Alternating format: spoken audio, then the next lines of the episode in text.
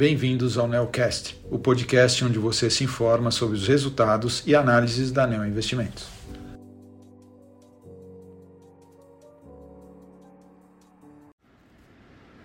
Olá, meu nome é Daniel Salomão e sou um dos gestores da estratégia de ações Equity Hedge da Neo Investimentos.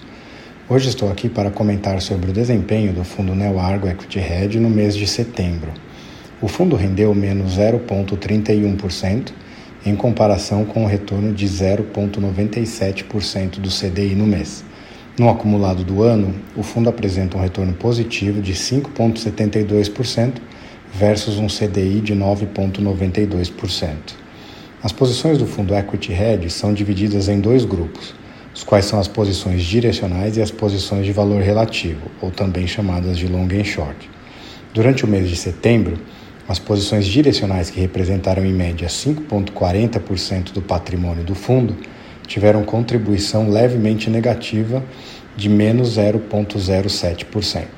O destaque negativo do desempenho do direcional foi a posição comprada em lojas Renner.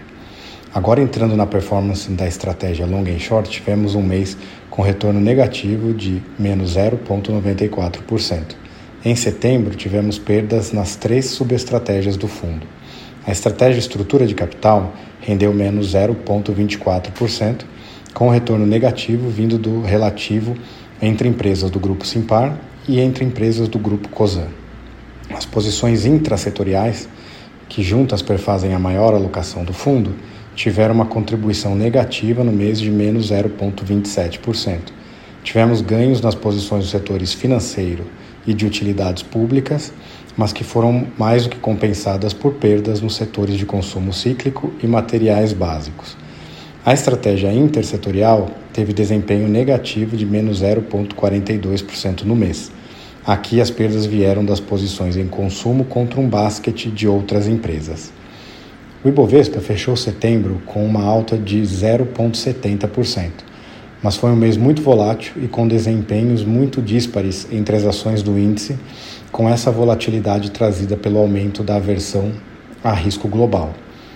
Esse mês, nós paramos de aumentar as posições long and short e direcionais, uma vez que vemos nossa carteira já com um bom nível de risco alocado.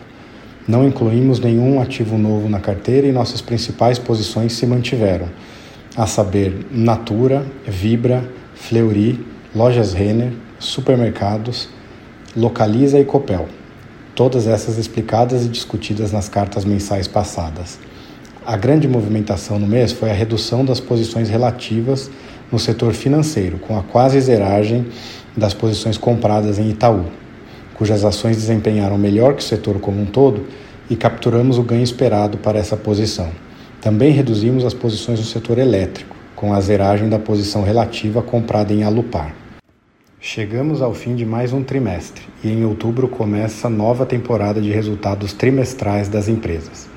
Nas próximas cartas, devemos trazer atualizações sobre o desempenho operacional das nossas maiores posições. Assim, esses foram os destaques do mês de setembro. Para qualquer dúvida adicional, entre em contato com a área de relação com investidores da ANEL.